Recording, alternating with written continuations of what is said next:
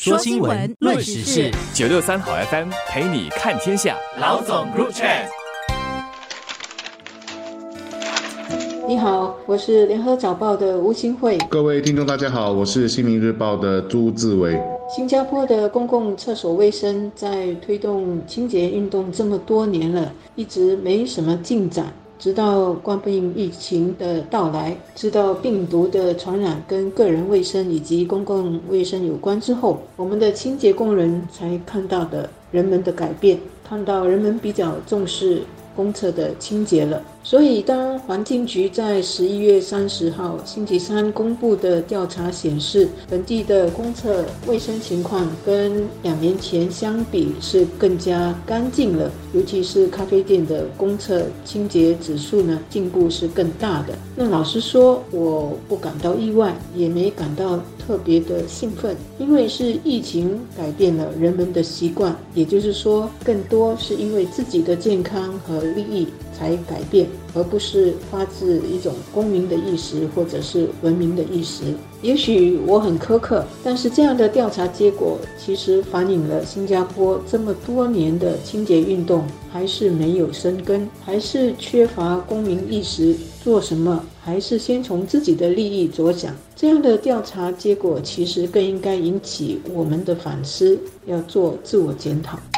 对于在疫情期间国人的卫生意识提升了，这个我是绝对认同的。我想这不仅仅是反映在公厕的卫生水平上，在街上我也能感觉得到，道路和交通设施，像巴士车站等乱丢垃圾的情况已经有了改善。我觉得这是一种所谓的群众压力。如果大家有着戴口罩的习惯，在心态上也会比较难容忍别人乱抛垃圾，甚至给出鄙视的眼光也是有的。这就是一种。向好的群众压力。这个调查呢，也让我想起十一月二十七日的一场世界杯足球赛，日本爆冷战胜德国队的那场球赛。许多媒体除了报道日本球队的成绩之外，还图文并茂地报道在场的日本球迷怎么在赛后自发地清理周边的垃圾才离开。同样的，日本球队在更衣室里。也是把一切都弄得干干净净了，留下了谢谢的字条了，才离开。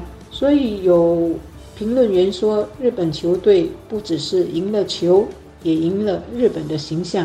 而我们都知道，日本的球迷或者是日本人，其实在很多地方都是这么做的。不只是这一次，有一所日本学校接受媒体访问时说，日本的学校从小学开始就培养孩子的责任感，让学生们在清扫的工作中学习如何在团队中互相帮助。除了打扫教室。一些学校在定期做大扫除的时候，连走廊和厕所也是学生自己负责清理的。这种潜移默化的责任感也内化成一种习惯，使日本人在家或者是出门在外都会保持清洁，是一种尊重他人、尊重环境，也是一种礼貌的表现。而在地铁站、巴士转换站及咖啡店和小贩中心所进行的公厕清洁度调查，我不知道调查对象有多少人，又是哪一些人。然而，调查的结果还是好的。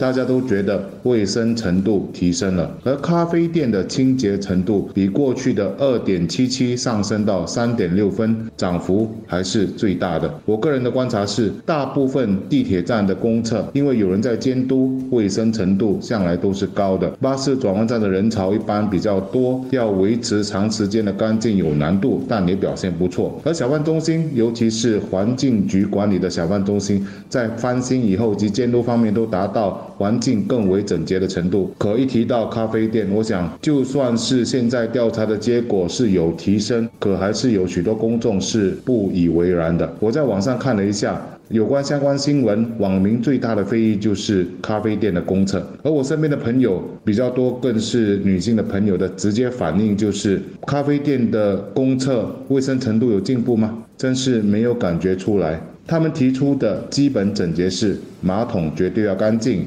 地上不能有积水，还有空间也不能太小。而一名朋友就打趣地说：“其实要看咖啡店的公厕是否整洁，问问咖啡店的女顾客就知道了。如果大部分的女顾客都不想使用，那么整洁程度还是有限的，这还有很大的改进空间。新加坡现在很重视环保，尤其是年轻人。而其实维持公共场所，包括厕所的清洁卫生，也是一种环保。因为我们避免弄脏环境和减少垃圾，就可以省资源、省水来做大量的清理。另外呢，也是对其他使用者以及对清洁工人的尊重和礼貌。我们凭什么要别人，包括清洁工人来收拾我们在厕所或者是任何地方遗留下的残局呢？学校都有教好公民，那我们要避免让孩子在学校学一套，回到家里或是在现实生活中又是另外一种行为。